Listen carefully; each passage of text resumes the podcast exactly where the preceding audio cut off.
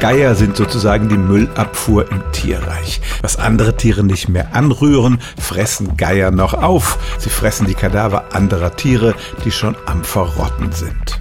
Und dieses verrottende Fleisch enthält natürlich viele gefährliche Erreger. Wenn wir das essen würden, dann würde sich uns im wahrsten Sinne des Wortes der Magen umdrehen. Geier dagegen sind ziemlich unempfindlich gegen die meisten Bakterien, etwa gegen Milzbrand oder auch die Erreger von Krankheiten wie der Pest oder der Tollwut. Wie kann das sein? Es gibt gleich drei Gründe, die Geier so widerstandsfähig machen. Das erste ist, ihr Magen ist eine Hölle, die kaum ein Erreger überlebt. Schon unser Magen ist ja sehr sauer, aber im Magen des Geiers herrscht ein pH-Wert von 0,7.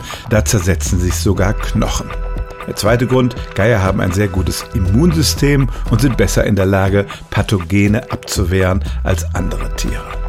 Und drittens leben Geier in Symbiose mit vielen Bakterien, sowohl in ihrem Verdauungstrakt als auch zum Beispiel rund um ihren Schnabel herum. Und diese Bakterien helfen ihnen dabei, andere Erreger abzuwehren. Also da, wo andere Tiere oder auch Menschen krank werden würden, wenn sie übelriechendes oder verrottendes Fleisch essen würden, langt der Geier mit großem Appetit zu und es kann ihm nichts anhaben, weil er über ein sehr ausgeklügeltes Abwehrsystem verfügt.